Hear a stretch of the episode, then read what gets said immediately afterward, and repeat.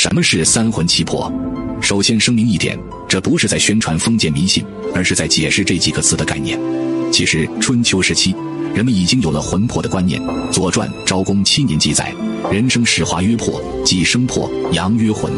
用物精多，则魂魄强。是以有精爽，至于神明。”在郑国贤相子产的观点中，人是由魂和魄组成的。这个说法也被后世广泛认可。道教认为人的魂魄是由三魂七魄组成的，魂魄都为灵体，不同的是魂可以脱离肉身存在，魄则必须依附于肉身存在。云集七千有云，道家为人有三魂，一曰胎光，二曰爽灵，三曰幽精。道家为人有七魄，各有名目。第一魄名尸狗，第二魄名伏屎，第三魄名雀阴，第四魄名吞贼，第五魄名飞毒，第六魄名除秽，第七魄名修废。道教认为三魂有阴有阳，而三魄中最重要的就是胎光，又称天魂，主宰生息。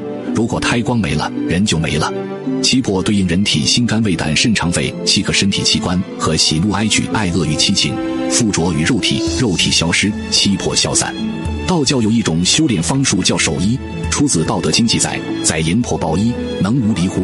这是道家及道教对于魂魄关系最核心的观点，即魂魄抱一。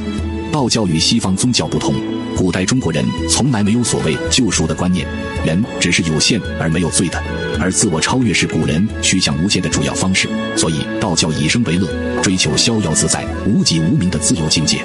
所以道教认为魂魄必须抱一，方可不生不灭，身体自由和精神自由是合一的。